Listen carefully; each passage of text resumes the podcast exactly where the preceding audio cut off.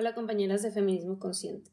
Bienvenidas a un episodio más. En esta ocasión vamos a hablar de un tema muy, muy delicado que ha estado revolucionando las redes sociales de la maternidad, las infancias y redes feministas dentro de Internet, donde vamos a hablar de un psicólogo infantil reconocido a nivel internacional que en su cuenta profesional seguía a mujeres hipersexualizadas en lencería, en traje de baño, dentro de las cuales se encontraban menores de edad.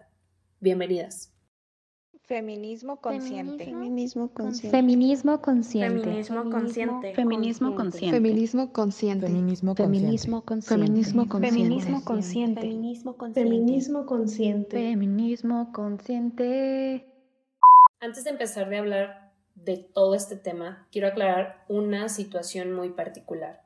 Y es que en este episodio y en esta plataforma, que es mía, de Ichel Villarreal, Feminismo Consciente, estoy hablando de mi experiencia en esta situación y de cómo yo lo viví respecto al caso de Álvaro Payamares, psicólogo infantil chileno, parte de la Fundación América por la Infancia. Con esto no quiero que ustedes lo tomen como parte de una colectiva o las compañeras dicen, no. Aquí estoy hablando desde mi postura, Ichel Villarreal, psicóloga con perspectiva feminista. El lunes 14 de marzo del presente año 2022, una compañera me envió un mensaje diciéndome que había buscado algunas cuentas sobre maternidad de crianza y se había dado cuenta que el psicólogo infantil chileno Álvaro Payamares seguía en su cuenta profesional a mujeres hipersexualizadas en lencería o traje de baño, dentro de las cuales había adolescentes. Esto representa que el psicólogo infantil Álvaro Payamares era consumidor y partícipe de la cosificación de las mujeres. Esto es grave porque la cosificación de las mujeres es una forma de violencia. Que las mujeres sean vistas como un objeto sexual para el placer de los hombres es violencia. La cosificación de la mujer es reducir a las mujeres a un cuerpo, a un objeto sexual. Esto es una forma de violencia y discriminación sexista, porque solamente se hace hacia las mujeres. Cuando se está cosificando a una mujer, se le da un trato diferente por sus atributos de belleza o por sus atributos físicos, sin tomarse en cuenta sus cualidades, su inteligencia. Y esto, a la vez, atenta contra la salud mental de las mujeres. ¿De qué manera esto atenta contra la salud mental de las mujeres? En que las mujeres se someten a dietas, a cirugías, a tratamientos estéticos, muchísimas cosas para poder lograr esta belleza, estos estereotipos, este ideal para ser aceptadas dentro de esta sociedad. Que una mujer decida mostrarse en lencería o hipersexualizada o en poses sugerentes no es algo que ella se le haya ocurrido un día y dijo me siento bien poderosa haciéndolo, sino hay un sistema detrás que le ha dicho que esa es la forma en que puede empoderarse, es la forma en la que va a ser aceptada y va a ser valorada. Y aquí encontraremos varias opiniones encontradas donde podrán decir, bueno, pero es que ellas hicieron esas cuentas y ellas son las que suben las fotos. Entonces ellas mismas están cosificando. Ojo aquí, porque entonces entraremos a hablar del mito de la libre elección, donde recordemos que en este sistema patriarcal no hay ninguna decisión totalmente libre. Las mujeres desde pequeñas hemos sido socializadas para que se nos valore a través de nuestra apariencia física y nuestra belleza.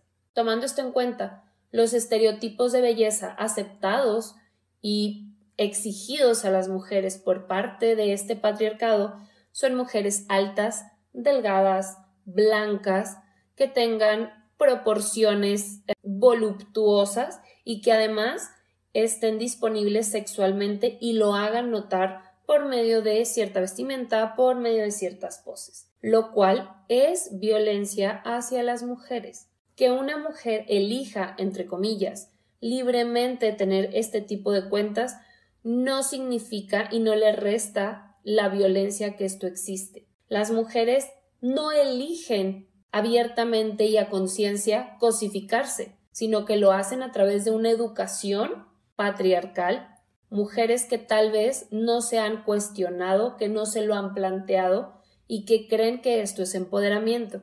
Si quieres ahondar más en este tema del empoderamiento femenino o el empoderamiento de las mujeres, te invito a escuchar mi podcast sobre el empoderamiento de las mujeres, donde podrás darte cuenta que las mujeres no buscamos tener poder en este sistema patriarcal. El feminismo busca una vida libre de violencia para todas las mujeres. Promovernos desnudas, promovernos con lencería o subir este tipo de fotos nos va a empoderar de alguna manera en este sistema, porque al contrario es seguir en el juego del patriarcado. Ojo, muchas mujeres aún no se dan cuenta de eso, y eso no exime que esta situación sea violencia. Una mujer puede vestirse como quiera, como desee, y puede subir las fotos que quiera, pero un hombre no tiene derecho a cosificarlas. Y algo bien importante que tenemos que poner el foco es que muchas de estas cuentas eran de adolescentes, de eran menores de edad. Realmente un hombre adulto debería de seguir cuentas de menores de edad, ya no le pongamos si están en lencería o no están en lencería, o si están en bikini o no están en bikini. Un hombre adulto, ¿es válido que siga cuentas de menores de edad? Ustedes que son mamás o que son tías o que son abuelas o que son hermanas, son amigas, se sentirían cómodas con que un pediatra, un psicólogo, un ginecólogo, un maestro, lo que sea, siguiera cuentas de menores de edad? Creo que la mayoría podríamos decir que no. Pero todavía hay mujeres que se están cuestionando esta parte y que llegan y dicen, bueno, pero si nada más la seguía, no hay una denuncia de acoso, no hay una denuncia de abuso, no hubo una interacción, entonces, ¿qué es lo grave? Él puede hacer lo que quiera con su sexualidad. Y creo que estamos perdiendo entonces el foco de la situación y es que las mujeres no somos objeto para el placer de otros hombres. Las mujeres somos ciudadanas de derecho y tenemos el derecho a vivir una vida libre de violencia. La cosificación, por definición, es el apreciar a una mujer, porque esto sucede casi en su mayoría a las mujeres, es valorar a las mujeres en función de su apariencia física. ¿Qué pasa con las mujeres que no responden a estos estereotipos de belleza? Son rechazadas, son marginadas, son humilladas. Recordemos que vivimos en una sociedad gordofóbica. Ha habido algunas creadoras de contenido que han defendido a Álvaro Payamares diciendo que él es un ser humano, es un hombre, tiene necesidades sexuales y que esto no debería de tomarse en cuenta y no deberíamos de juzgar las necesidades que él tiene. Estoy de acuerdo que cada persona tiene la libertad de vivir su sexualidad como mejor le parezca, pero recordemos nuevamente, y lo voy a reiterar muchísimo en este podcast, es que las mujeres no somos un objeto para el consumo. Y quiero invitarlas a varios cuestionamientos dentro de esta perspectiva. La sensualidad se define como una cualidad que poseen las personas. Sin embargo, no todas las personas poseen esta cualidad, entre comillas. ¿Qué es entonces lo que determina quién es sensual y quién no? Busquemos entonces, hay ciertos estándares que tenemos que cumplir para ser sensuales. Imaginen a una persona sensual. ¿Cómo es esa persona? ¿Es hombre? ¿Es mujer? ¿Cómo está vestido o vestida? ¿En qué posición está? ¿Qué características tiene? ¿En quién pensaste? ¿Qué fue lo que tú imaginaste de una persona sensual? Muy probablemente imaginaste una mujer hipersexualizada con poca ropa. Jessica Rabbit. Eso fue lo que algunas me escribieron cuando yo hice esta encuesta en mis redes sociales. Pensaron en Jessica Rabbit, delgada, blanca, pelirroja, femme fatal, así súper wow, misteriosa, sensual. Entonces estamos pensando que para ser sensual las mujeres dentro de este contexto necesitan ser delgadas, usar maquillaje, vestir de manera provocativa o con poca ropa y estar disponibles sexualmente. Les aseguro que ustedes no imaginaron un hombre cuando se está hablando de sensualidad, ni siquiera de sexy. Entonces, ¿de qué estamos hablando cuando hablamos de sexualidad? Porque hemos imaginado que todo esto solamente es algo que se le atribuye a las mujeres cuando una mujer tiene que someterse a dietas restrictivas, a depilaciones dolorosas, a invertir su dinero, su tiempo en maquillaje, tacones, ropa, tratamientos y productos para, entre comillas, mejorar su apariencia? ¿De qué estamos hablando? ¿Realmente de una libre elección donde esas mujeres se están cosificando? ¿O de que estamos educadas en un sistema patriarcal que nos orilla, que nos casi obliga a tomar todas estas posturas para ser aceptadas y ser valoradas? Porque en este sistema patriarcal somos valoradas por nuestra apariencia y no por nuestras cualidades, no por nuestras emociones, no por nuestras herramientas, no por nuestra inteligencia. Y te pongo esta pregunta. Entonces, ¿somos las mujeres libres de elegir dentro de este sistema patriarcal? Llevándote entonces un poco al resumen. Álvaro Payamares se encontró que seguía a más de mil cuentas en sus redes sociales profesionales donde él publica sobre su trabajo, donde él hace videos en vivo hablando sobre su trabajo con otras personas, donde él publica sus, entre comillas, frases célebres que no sabemos ni siquiera si son realmente de él. Desde sus redes de trabajo, él seguía a mujeres cosificadas y entre ellas a menores de edad. Cuando se descubre todo esto, el 14 de marzo y se destapa desde mi cuenta Feminist Consciente en Instagram, yo hago la publicación y esto empieza a generar muchísimo ruido, entre lo cual llegan muchísimos mensajes de ataque donde me dicen que estoy loca, que estoy exagerando, que eso no es cierto, y yo lo único que hago es decirles vayan y confirmen por sí mismas. Yo no les estoy diciendo que lo dejen de seguir, no les digo que lo ataquen, pero sí las invito a que ustedes mismas puedan comprobar esto, porque su cuenta es pública. El 16 de marzo, dos días después de esto, Álvaro Payamares hace un video en vivo donde él acepta que seguía a mujeres hermosas, tal cual, literal, lo estoy citando. Que sí, él seguía a mujeres hermosas, que sí, lo llevaba haciendo desde hace algún tiempo, pero que esto no es ningún delito. Yo las invito a reflexionar esta parte y empezar a cuestionarnos. Un hombre adulto que acepta seguir cuentas de mujeres hermosas, como lo dijo él, no me da confianza para llevar a mis hijos, o incluso si tuviera hijas, o yo misma, pues lo está aceptando públicamente. Acá te voy a poner un fragmento de este primer video en vivo que hace Álvaro Payamares, dando la cara por esta situación. Este video lo graba él el 16 de marzo del presente año y es el primer video donde él da la cara, donde él dice algo, pero ojo, este video fue borrado y además después de hacer este video él pone su cuenta de Instagram como privada. Sentí mucha rabia, estaba súper enojado. Estaba a punto de contestarles, pero me bloquearon. No me Esto es justamente lo que hay que hacer. Hay que abrir las cosas, hablar las cosas. Y si hay suspicacia o hay elementos que pueden ser sospechosos, creo que lo más sano es que se transparenten. Y finalmente estoy acá dando explicaciones por situaciones que no preví, que no, que no he visto. A ver, se me está acusando de que, o se me etiquetó como pederasta. Igual es el indicio que sigo muchas cuentas de mujeres hermosas en mi cuenta. Y dentro de esa, al parecer, según lo que dicen ella, no me consta, hay alguna adolescente. Eh, ¿Es un delito? No, no es un delito. ¿Es raro? Sí, es raro. Sí, lo vi que, claro, puede generar suspicacia. Y esto viene de hace tiempo. Tengo, veo siguiendo este tipo de perfil hace mucho rato. ¿Por qué? ¿Por qué un psicólogo infantil podría seguir un adolescente? Sí, está buena la pregunta, está, difícil responder sin prejuicios. Entonces voy a explicarle un poco todo el contexto para llegar a, esa eh, pregunta. Llevo mucho tiempo en redes sociales, muchos años en redes sociales, y también he visto cómo, cómo funcionan los motores de búsqueda y cuáles son los grupos a los cuales nosotros llegamos. Mi, mi target, mi, mi, mi gente tiene que ver con la maternidad y con la crianza y son la gente que está como asociada a la crianza respetuosa. Y un grupo que nos seguimos entre nosotros, ¿sí? es un grupo bastante reducido, lo conozco. Entonces yo me di cuenta eh, que hay otros grupos que tienen que entrar, que tienen que ver justamente con estudiantes de psicología, gente, o sea, a mí la gente que me sigue son mujeres entre 20 y 35 años. ¿sí? Tengo estadística históricamente. Y cuando ya los niños empiezan a ser más grandes me dejan de seguir. Yo trabajo con una población específica y son dos grupos, como más jóvenes, entre comillas, y la otra son estudiantes de psicología o gente que se está formando.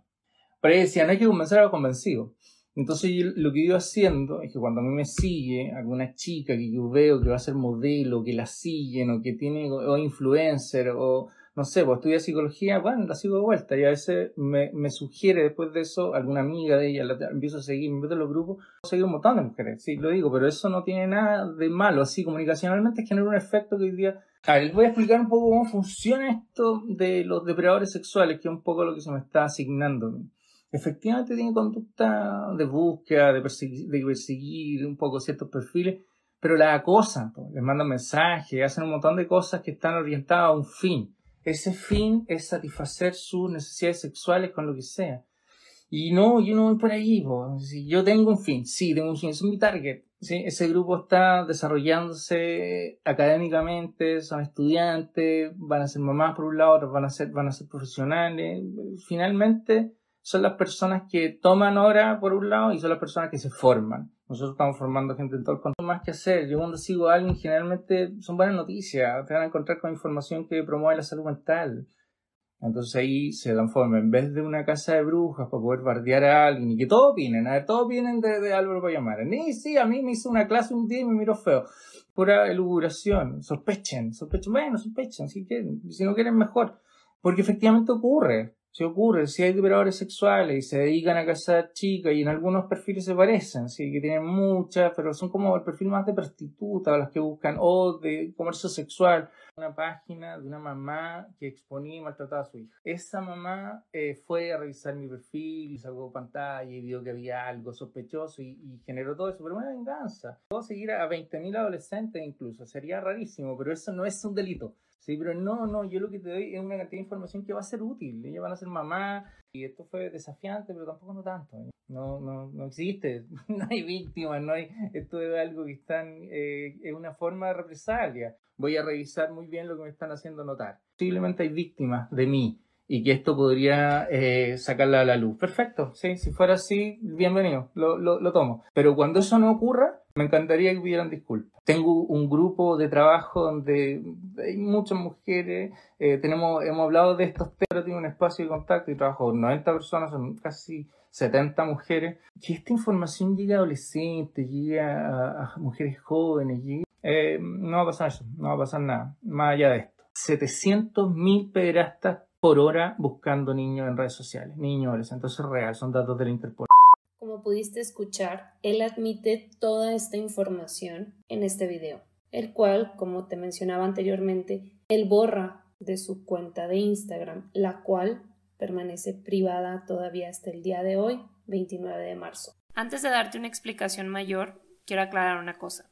A Álvaro Payamares nunca se le bloqueó de mi cuenta arroba consciente en Instagram. Yo seguí etiquetándolo en cada una de las publicaciones e historias que yo hice al respecto, y él fue quien restringió y quien no permitió que le siguiéramos etiquetando. Y encontramos una cuenta donde él seguía en Twitter a una mujer que vendía contenido sexual en una plataforma parecida a OnlyFans. Además de que en su Twitter daba me encorazona o me gusta a comentarios de otros profesionales o de profesores con contenido sexual y haciendo comentarios acerca del cuerpo de otras mujeres.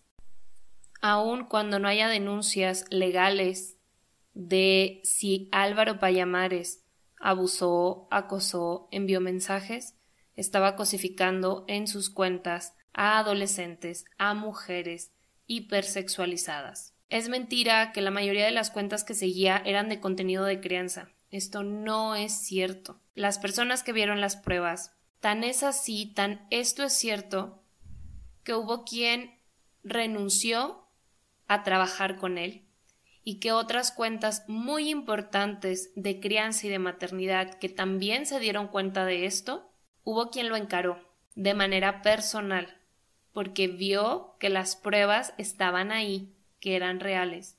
No necesitas mandar mensajes a las cuentas. No necesitas enviarles fotos de algo a esas niñas, adolescentes y mujeres. Con haber seguido sus cuentas ha sido suficiente para darse cuenta de la ética y de la falta de información y de formación que tiene Álvaro Payamares respecto a la violencia contra las mujeres. Quienes consumen y cosifican a las mujeres no solamente se encuentran escondidos detrás de perfiles falsos, de anime o algún perfil sin foto o de alguna caricatura.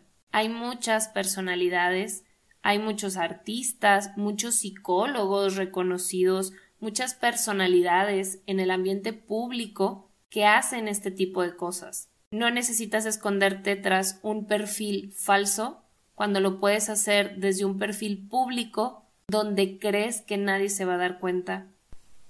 Saca las conclusiones por ti mismo. Y no quiero como que lo tomes infundado o lo que sea. Pero acá en México decimos que el que nada debe, nada teme. A partir de esto, de que él tiene su cuenta privada, empieza a disminuir las cuentas que él sigue, llevando hasta el momento.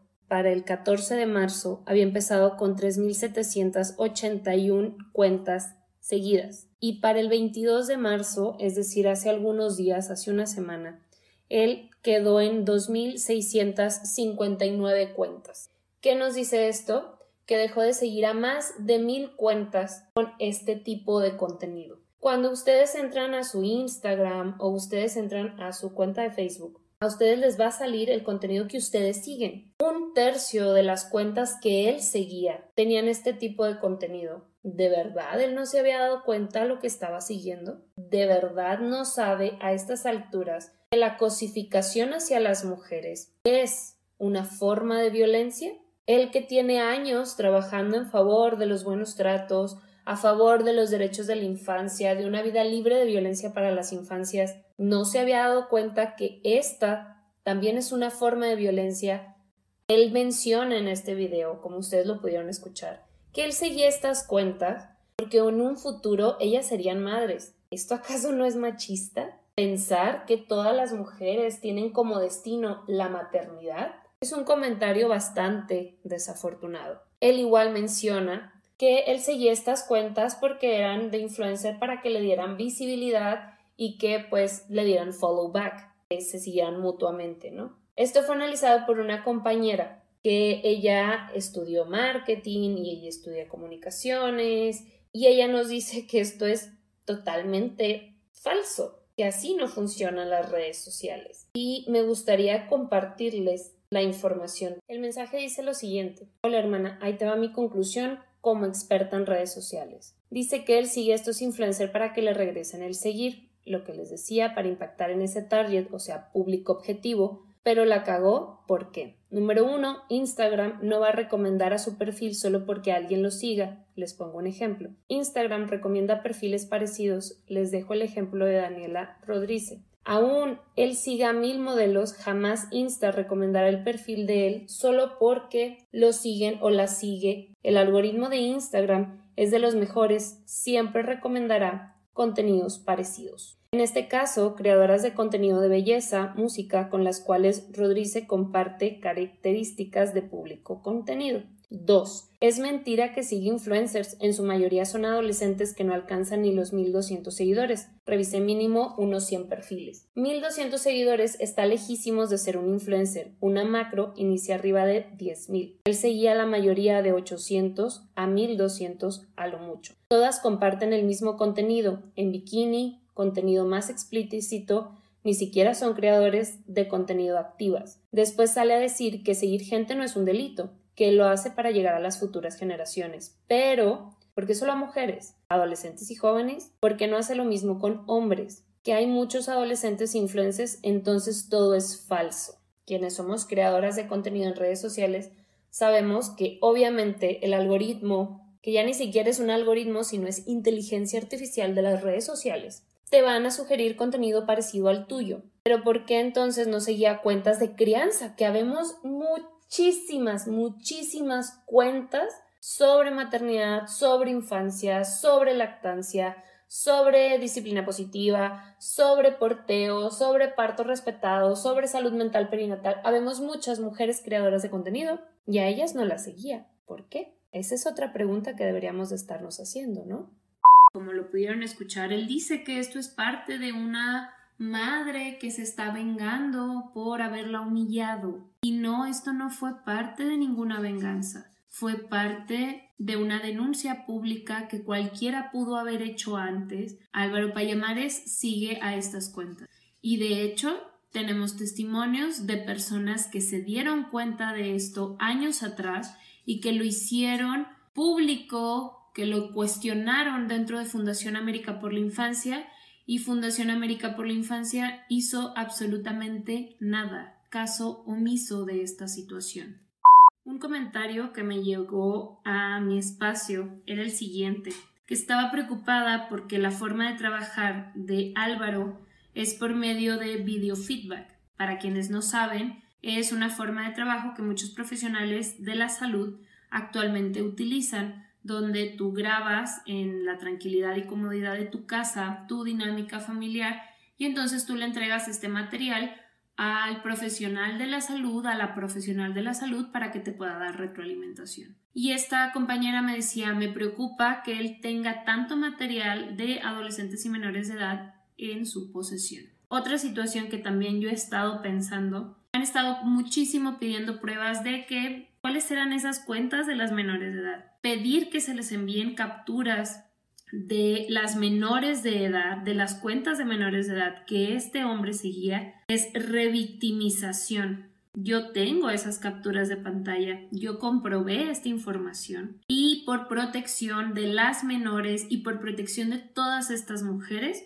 no podemos soltar esas capturas de pantalla. Yo no puedo mostrarles esa información. Revictimización, para quienes no sepan, es victimizar doblemente a las personas provocándoles un sufrimiento. Esto se hace a veces por parte de instituciones o profesionales encargados de, de, prestar atención a las víctimas. Ya vivieron una violencia por parte de un hombre que las estaba cosificando ahora vamos a tener sus cuentas para morbosear y señalarlas? ¿No se dan cuenta que es revictimizarlas? ¿Exponerlas? No podemos hacer eso. Y algo bien importante que hay que tomar en cuenta y que esto es irrefutable es que Álvaro dejó de seguir a más de 1200 cuentas, no solo en Instagram, sino también en TikTok, también en Twitter, en todas sus plataformas. Quiere decir que esto era sistemático, que esto era algo común, que era algo normal para él. Aun cuando estas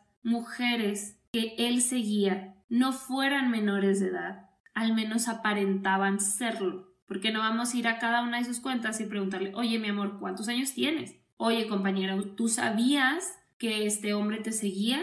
Oye, no vamos a ir a cada una de sus cuentas, ¿cierto? Sin embargo, había muchas cuentas que parecían de menores de edad. Hay muchos hombres que son consumidores de pornografía y que lo que les gusta cuando ven es ver mujeres colegialas, mujeres que aparentan inocencia, mujeres que aparentan ser niñas porque eso les da disfrute.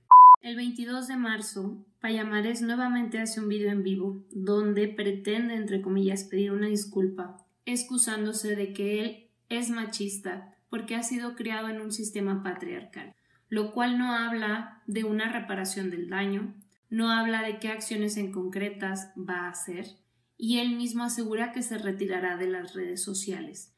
Hasta el día de hoy, 29 de marzo, él no se ha retirado de redes sociales, él sigue publicando como si nada hubiera pasado y su cuenta, este video entre comillas donde pide disculpas, lo hace desde su cuenta de Instagram privada. Hoy, martes 29 de marzo, el señor Álvaro Payamares me bloqueó en la cuenta de arroba feministconsciente. El que nada debe, nada teme. No es un castigo, no es una humillación es un señalamiento a la responsabilidad que tenemos como psicólogos, como psicólogas, como creadoras de contenido a favor de los derechos de las madres y de las infancias. Hay un compromiso, hay una ética, hay una congruencia que tenemos que seguir. Yo las invito a sacar sus propias conclusiones. No me crean a mí. Simplemente vayan y vean las pruebas que hay. Gracias por llegar hasta aquí. Gracias por haber tenido la paciencia de escuchar todo lo que se habló en este episodio. Gracias por tu apoyo y gracias por compartir esta valiosa información. Recuerda seguirme en todas mis redes sociales.